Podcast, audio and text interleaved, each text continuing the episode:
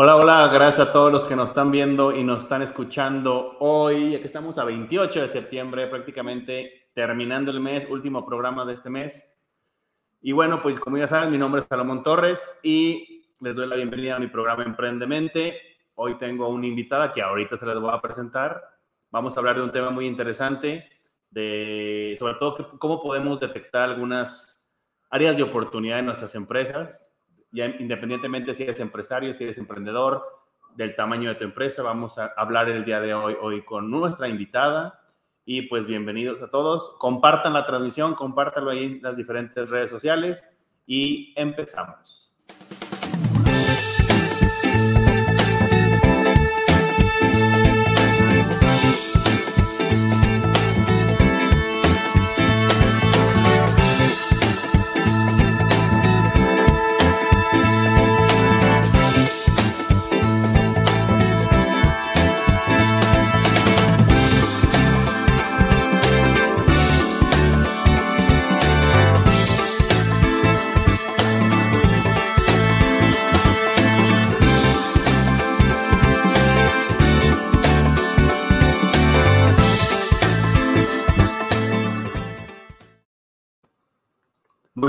Está, aquí estamos compartiendo las diferentes redes. Acuérdense que vamos a estar en Facebook, en Twitter, en YouTube y lo subiremos a Spotify. Bueno, pues les presento luego, luego nuestra invitada. Déjenme aquí dejar de compartir. Muy bien.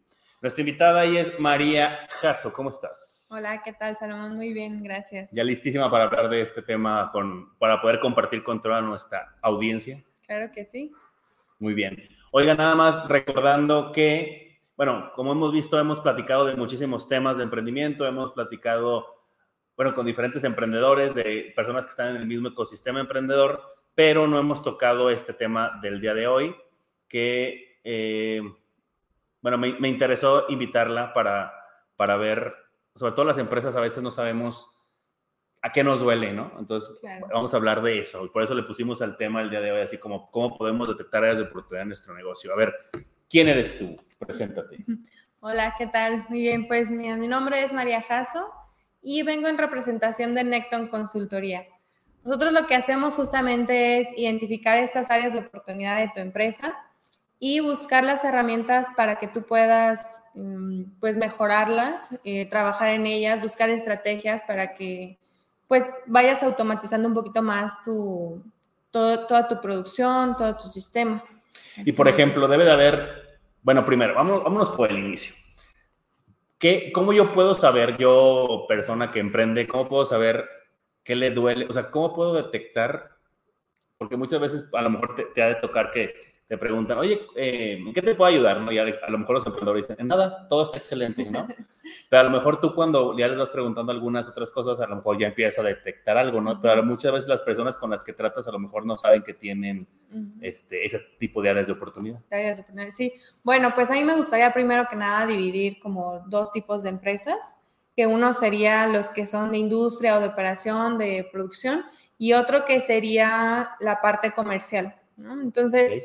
Si nos fuéramos por el área de las empresas que producen eh, estas industrias, pues sería más que nada la parte, eh, ahora sí que operativa, por ejemplo, si tienen muchos reprocesos, y constantemente su producto lo tienen que volver a pasar por su proceso, o si tienen como muchos desperdicios. También, por ejemplo, el área de almacenes, si empiezan a, llenarse tanto de mucha materia prima como estancada o mismo producto terminado, pero pero como también igual estancado o, con alguna falla que nada más tienen ahí almacenados, pues esos son algunos puntos que tú dices, ah, mm, eso no, eso podría mejorar. Y normalmente en el área que tú dices de industrial, eh, me imagino que todos deberían de ya tener algo, un paso adelante en la parte de sistematización, ¿no? O sea, todo esto que tú comentas deberían de este, medirlo de alguna manera. Claro que sí. Sí, es, es una parte muy importante los indicadores tanto de producción como incluso de rotación de personal.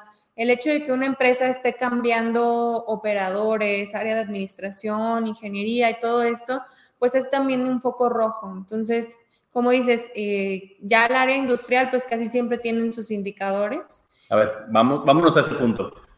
Para la gente que no sabe qué es un indicador, porque a veces hemos platicado de, pues, de los KPIs y todo este rollo, pero a ver, ¿cómo, ¿tú cómo defines un indicador? Y saber que todo se puede medir, bueno, no todo, pero en las diferentes áreas puede haber diferentes tipos de indicadores, ¿no? Sí, bueno, vamos a poner ejemplos sencillos.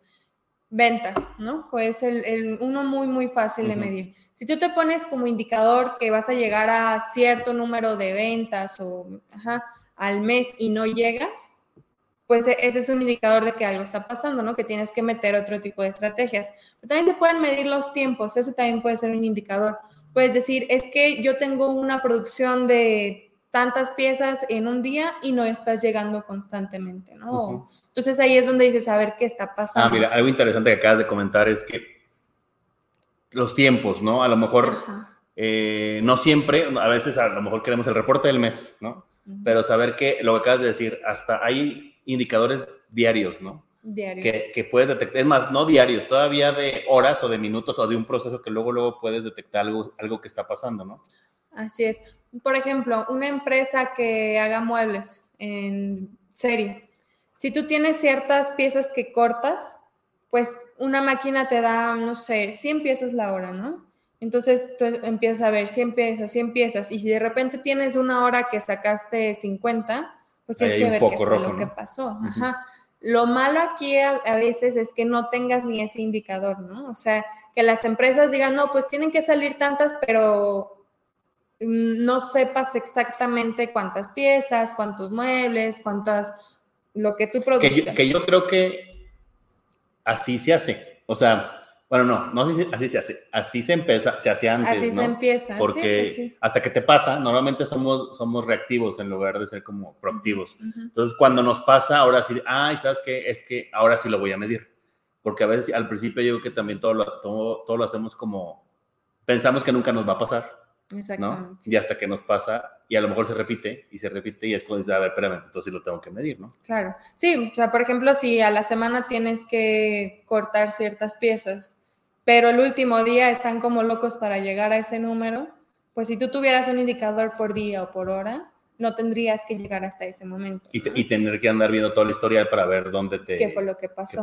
Porque a lo mejor lo pudiste haber este, detectado desde el principio, no hasta, hasta que ya llegó el reporte mensual, lo que decíamos. O le quedaste mal al cliente, ¿no? Que es como lo peor que nos puede pasar. Exactamente. Porque es una cadenita, porque a lo mejor tú le quedas mal y él le queda mal, suponiendo que es, él es un distribuidor, él le queda mal a su cliente y se hace toda la cadenita, pero el que tiene la, el que le van a echar la culpa va a ser al principio. Bueno, cada quien le va, le va echando la culpa a la cadenita. Así es.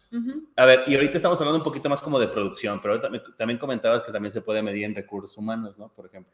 Sí, mm, cuando tienes mucha rotación de personal también es un foco rojo porque, pues como sabemos, el hecho de estar eh, reclutando, de enseñándole de nuevo a las personas, tiene un costo. A lo mejor un costo oculto que no siempre se ve, pero si es, pues es una persona nueva, vuelve a cometer los errores, vuelve a, tienes que volverle a enseñar, te tienes que volver a adaptar, se adapta a ti. Entonces, toda esta etapa como de, de la curva de aprendizaje, pues es, es una parte en la que las empresas pierden, o sea, estar constantemente cambiando. No nos metemos tanto a la parte de recursos humanos, únicamente a la parte de, operación. Exactamente.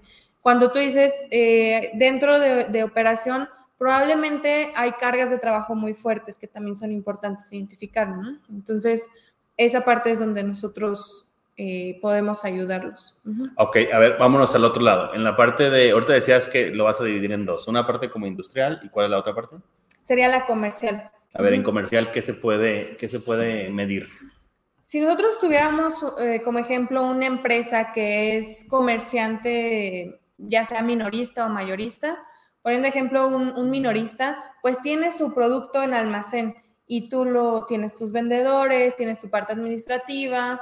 Entonces, mm, algo que pasa mucho con las empresas es que compran sin, sin tener indicadores de, o sea, por ejemplo. Como más como al feeling. Sí, o sea, yo siento que esto se vende mucho y lo compro mucho y resulta que pues se vendió mucho porque a lo mejor era una temporada o porque eran datos atípicos, por decirlo. Y ahorita con la pandemia también con la pandemia el mercado va cambiando mucho. Todo va cambiando, de hecho, día a día va cambiando y lo importante aquí es ver cómo lo puedes, o sea, dejar de hacerlo como al tanteo, ¿no? Sí, Y hoy me voy a poner la cachucha de sistemas, ¿no? En esta parte es como analizar los datos, ¿no? Irte a los históricos, analizar los datos. Bueno, primero para analizar los datos es sí tener la información en algún lado, ¿no? Así es. Y sí es analizar los datos y eso, eso lo que hace a la larga es como darte más certeza de las decisiones que vas a tomar, ¿no? Así es, pronósticos, estadísticas. Que bueno, de todas maneras no te dan una certeza así de que vas a vender tanto, pero, no es lo mismo a que con ojos, cerrados. quieras pedir. Y sobre todo hay algo que puede ser un área de oportunidad, así hablando del tema, es cuando todo depende de una sola persona, ¿no? Y que esa persona es en base a su experiencia, que no está mal, pero también que le, yo siempre me gusta decirles, piensen dramáticamente, ¿no? ¿Qué, pasaría si esa persona se enferma, se accidenta, eh, se le borra el cassette, se le, se le olvida? Entonces, no hay que tratar como de depender de eso, ¿no? O sea, sí hay que tener toda esa información en algún lado. De hecho, es un punto muy importante, el hecho de que una persona, mm, hay muchas empresas que tienen como una persona clave y si esa persona falta, es una locura, es una locura, si se enferma, si se va de vacaciones. Entonces, la empresa nunca debe depender de ni, ni del dueño ni de nadie, ni un solo trabajador. Siempre debe ser autónoma y tus descriptivos y todo para que el día que alguien falte, la empresa no sufra. Eso también en un mundo ideal. En un porque también creo que todo eso cuesta, ¿no?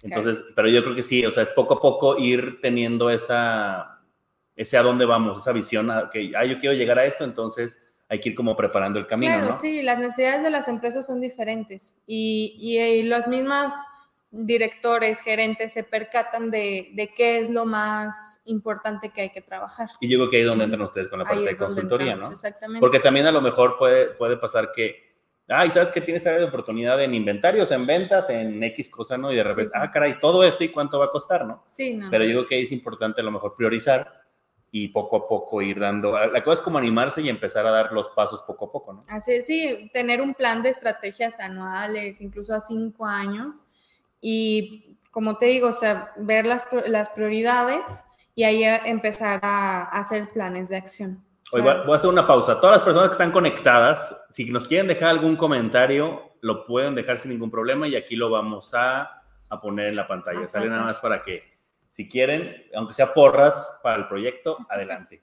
Oye, y que, cuéntanos sin que digas nombres de empresas. Claro que algún caso que a ti te haya pasado, que tú hayas detectado y que digas, ¿sabes qué? Como para empezar a darles a las personas que nos están ahí escuchando y viendo algún tip de, ah, ¿sabes qué? A mí me pasó esto, bueno, no a mí, o sea, a, alguna empresa de las con las que le estoy dando consultoría, le pasó esto, entonces hay que tratar como de prevenir esto.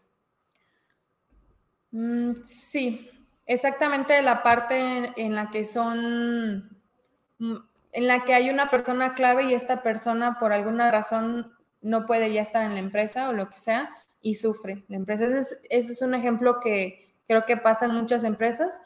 Eh, hay, hay, personas que tienen ahí más que tú en la empresa y se saben todo, ¿no? Esto, lo otro, pero ya no está y los operadores ya no saben ni qué hacer. Hay máquinas que nada más él le movía y ya no está, ya no le mueve, entonces... O alguna configuración. Alguna configuración o incluso un botón de lo más simple, como nadie sabía que lo hacía, pues entonces está la máquina parada y están marcando, tratando, o sea, ya que lo tienen ahí, están tratando de resolver el problema. Y sabes que, bueno, también depende del tipo de industria. A lo mejor hay algunas industrias que sí les da chance de, de que regrese esa persona, ¿no? Claro. Probablemente. Pero en producción y eso que andábamos diciendo, o sea, segundos son pérdidas, ¿no? Son pérdidas. Entonces ahí también es cuando menos tiene que pasar esto, ¿no? O sea, yo creo que aquí en la parte de las empresas nos les gusta o, o cuando lo ven como hacerle el equivalente de este tiempo reflejado en cuanto es de dinero, que, que a lo mejor estás, estás perdiendo o estás dejando de ganar, yo creo que es cuando las, las empresas decir, ah, ¿sabes qué? no lo había visto así. Exactamente, sí, sí, o sea, una cosa sería decir, ¿sabes qué? De todas las personas que tengo, si me faltara él, él, ¿qué pasaría en la empresa? Ah, bueno, entonces ya identifiqué eso. ¿Qué necesito? Pues me hago unos manuales de, las máquinas o tengo mi estructura de cómo, qué es lo que hace cada persona, sus descriptivos de puesto, para que el día de mañana que esta persona no esté, pues rápidamente se pueda reemplazar, ¿no? Sí, y, sabes que también con esta parte de rotación de personal que lo comentabas, es que eh, pues todo puede pasar, ¿no? Entonces también muchas personas sí cambian rápido de, digo, lo ideal yo sé que no queremos que haya tanta rotación de personal, pero la, realidad es que sí hay, ¿no? Entonces ahí también eso es lo que te puede ayudar hasta para capacitar a una nueva persona y que este tiempo de capacitación no dure mucho sí, para sea lo menos posible. Y que esté todo en manuales, no documentado, que volvemos a decir, siguen siendo información, o sea, siguen siendo datos que están almacenados de cierta manera, ¿no? Sí, así es. O sea, tratar de tener todo tu proceso lo suficientemente automatizado y no quiere decir esto que mil robots, no, o sea, que sepas exactamente qué hace cada quien, dónde está su línea, todo, para que tú solito puedas resolver. Ahí está algo interesante, porque muchas veces yo creo que las personas le tienen miedo a esta parte que dices ahorita de nos van a sustituir los robots. Ah, sí. O sea, yo creo que sí, sí hay, hay diferentes procesos que pueden ayudar esta parte de los robots, pero también yo creo que la parte humana siempre va a estar, ¿no? Sí, no, claro, los humanos siempre van a estar. Aquí la cosa es que un robot, bueno, nos estamos yendo hacia una parte, una industria un poquito más eh, pues un poco más grande, ¿no? Pero el hecho de que un robot venga, pues quiere decir que va a haber alguien que lo va a estar supervisando, ¿no? Y que lo que va a hacer es mejorar tu trabajo. Probablemente no es lo mismo tener una pieza y que me salió mal y la vuelvo a hacer y todo, a que un robot pues tiene un, grado menor de, errores. Claro. Pero no quiere decir que me va a quedar sin, sin persona. A ver, compártenos algo más que te haya pasado. Así que digas, ¿sabes qué? A lo mejor, es más, algo que te haya sorprendido. O sea, sorprendido en que a lo mejor de repente al hacer un análisis en una empresa pudieron detectar eso que a lo mejor era como casi, casi difícil de detectar. O que decir, híjole, ¿qué, está pasando? Ajá. Mm, ok, podemos irnos a la parte de inventarios. Em, si una empresa no tiene un control, se empieza a ir un poquito más, más inventario, más inventario, hasta llegar el momento de decir, oye, pues cuántos millones tienes ahí, ¿no? y probablemente no se van a mover. Entonces, e, esa parte también es como... O sea, tener inventario de más. Sí, de, pero de mucho más. O sea, mm, los proveedores muchas veces juegan con la parte de que es que si me compras tanto... Tanto descuento. Tanto descuento. Pero eso muchas veces es contraproducente. O sea, si no tienes una estrategia y números de cuánto es lo que tienes que comprar, tú piensas que estás ganando, pero en realidad estás teniendo eh, ahorrando y en realidad estás teniendo pérdidas porque tu dinero está ahí parado. Lo tienes ahí parado en stock. En stock, exactamente. O sea, algo que a lo mejor podemos decir, no, sí, lo saco y todo, pues es sorprendente a veces cuánto dinero tienen los empresarios ahí metido y lo peor que a veces ni lo saben. ¿no? a ver, me voy a poner yo la cachucha de empresario. O sea, por ejemplo, eh, en, en, alguna de las marcas que tengo, ¿no? Si yo no tuviera controlado el inventario, yo te puedo decir, ¿sabes que hoy no, no tengo dinero? pero no sabes cuánto, cuánto dinero tienes invertido en inventario. Hasta con ese simple indicador es, es, importante porque a lo mejor dices que no, manches, a lo mejor puedo estar preocupado, estresado, pero ahí está el dinero. O, por ejemplo, que tengas 20 playeras ahí y no, es que no tengo y compré 100, ¿no? Exacto. Y en realidad solamente te habían pedido 10. Entonces dices, ¿qué está pasando? Hasta por tallas, ¿no? Bueno, en, este, en esta parte que es este, playeras, tallas y todo eso, modelos, tallas, colores, ¿no? Sí, sí, sí. Entonces, sí, en la parte hasta para poder programar producción, ¿no? Sí, sí, este, es, es muy importante las estadísticas, los pronósticos, incluso las estaciones del año, todo ese tipo de cosas tienen que ver que los empresarios normalmente lo saben, pero aterrizarlo hacia la materia prima o hacia los inventarios que tienes, pues a veces no es tan simple. Y, y, también depende del negocio, porque a lo mejor yo te digo, playeras, pues a lo mejor es más fácil de detectar, ¿no?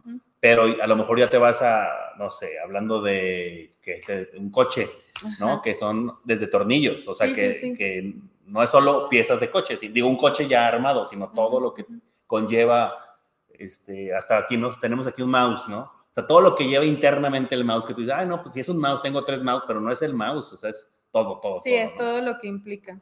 Exacto. A ver, indicamos indicadores. ¿Qué tipo de indicadores le recomiendas a las personas que tienen negocio que sí o sí tienen que tener? O sea, de manera general, digo, yo sé que puede haber muchísimos, pero así como los que de ley. Pues igual, si separamos un poquito nada más las empresas de producción y las de comercio, en las de producción por lo menos tiene que ser cuál es tu productividad, ¿no? O sea, cuánto produzco al día, incluso horas, ¿no? De las máquinas. Tiempos. Tiempos. Tiempos y números en producción. Números en producción y, y, tu scrap o tu, todo lo que no te sirvió de tu producción y que se va como a desechos. Em, otra cosa sería eh, los mantenimientos, por ejemplo, preventivos. es como que siempre, eso sí es muy importante, ¿no?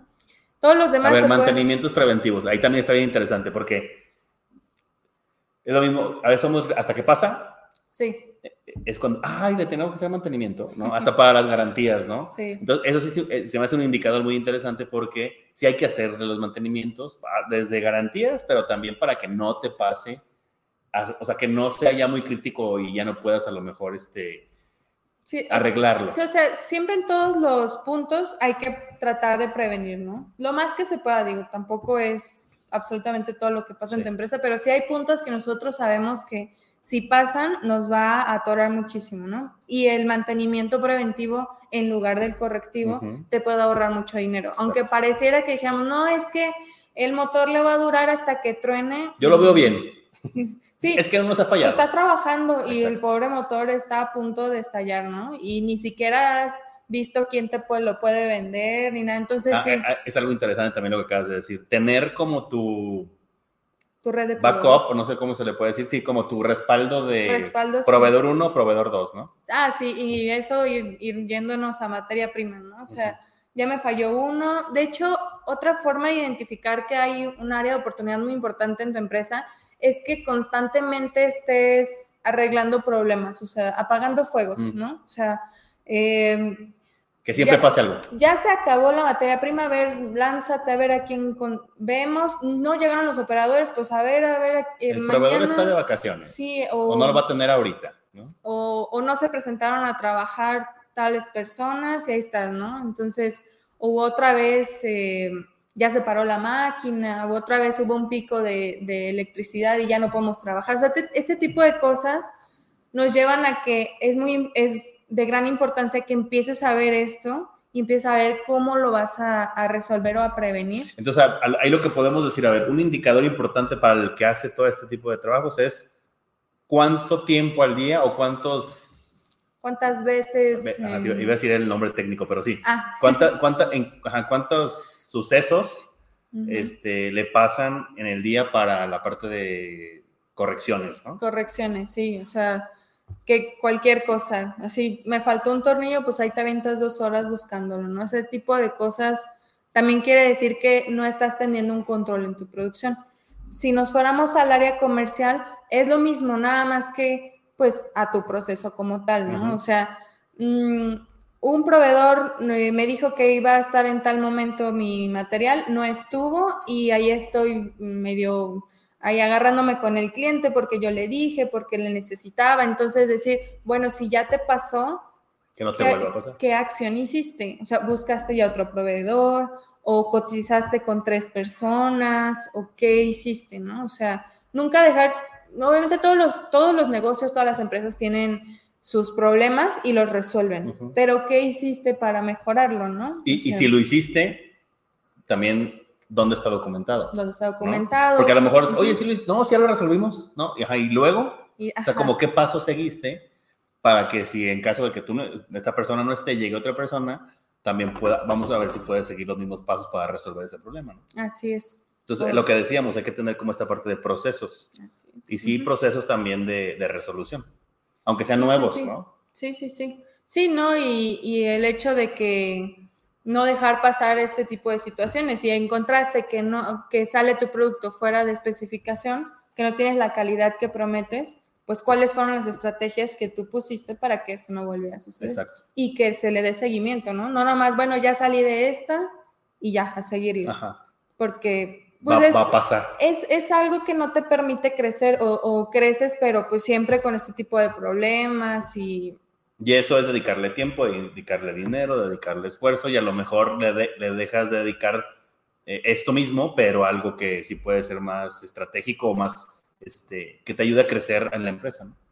Sí, bueno, todo esto te hace un proveedor confiable, ¿no? O sea, el hecho de que tú tengas un sistema, digámoslo así, de calidad, pues te hace tener clientes que van a estar contigo porque no les, no les quedas mal, porque haces todo por solucionar tus problemas para no quedarles mal. A ver, ahora vamos a hablar de este tema que acabas de tocar, sistemas de calidad. O sea, normalmente las empresas que tienen un sistema de calidad buscan proveedores que tengan un sistema de... Es como una... Lo mismo es una cadenita, ¿no? Así es, sí, sí, sí. Entonces, ahí también es importante eso, o sea, también ir, ir visualizando a tener esta parte de sistemas de calidad, porque a veces a lo mejor no lo pueden pedir y no pasa nada, pero después ya hasta no, no lo van a exigir que lo tengamos. sí. Y, y, de hecho ahí podemos hablar de, de, las dos ramas, tanto de la industria como del comercio.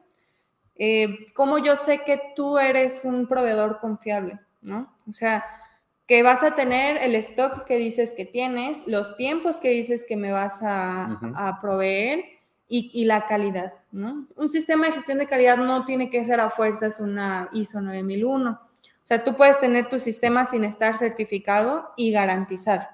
Mira, yo tengo mi control de producción así, tengo mi control de proveedores y clientes de esta manera, y tú puedes estar seguro de que el 93% de, del tiempo o de las veces que me contactes, yo te voy a responder de esta manera.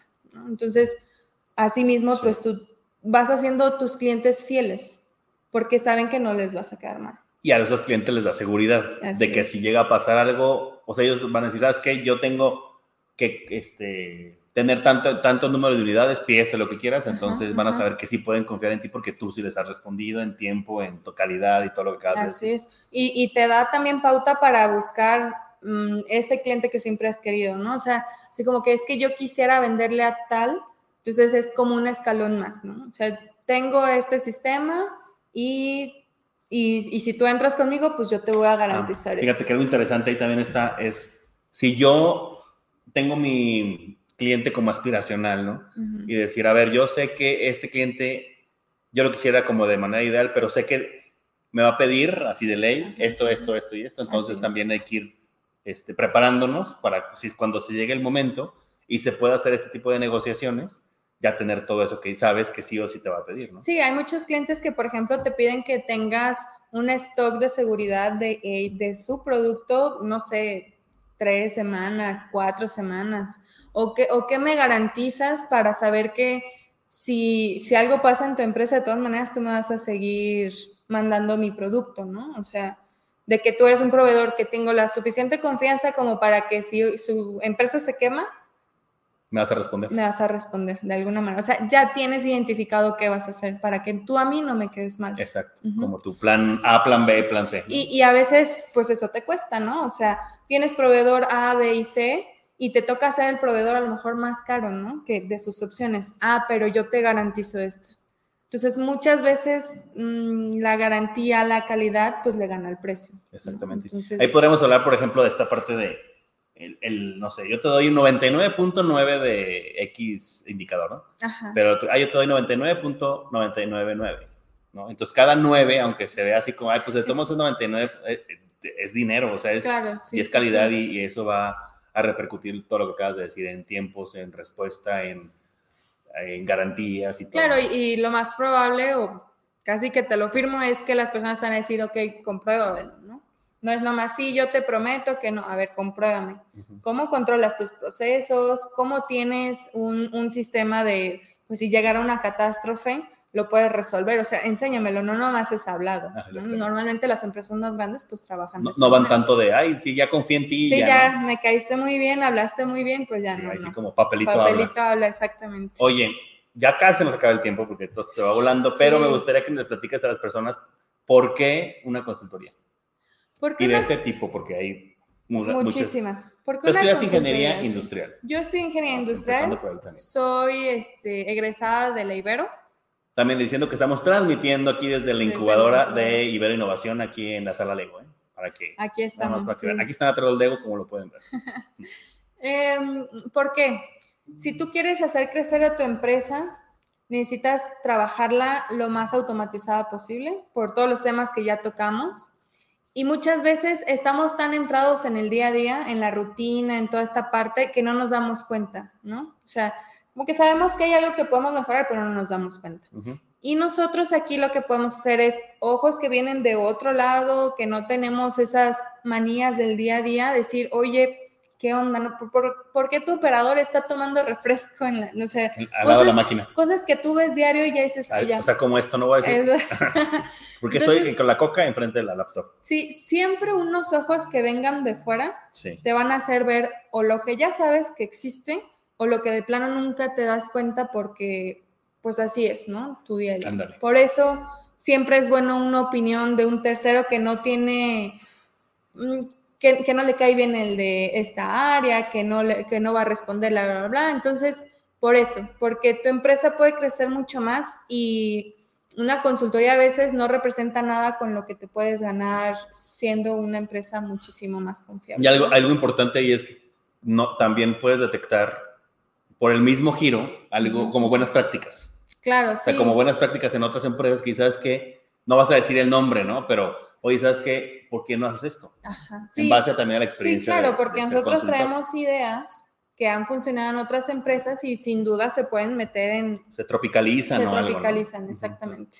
Muy bien. Oye, pues se nos acabó el tiempo. ¿Dónde te pueden encontrar antes de que, de que nos vayamos? Claro que sí. Eh, bueno, espero que dejes por ahí en, la publicación mis redes, pero sería Necton Consultoría.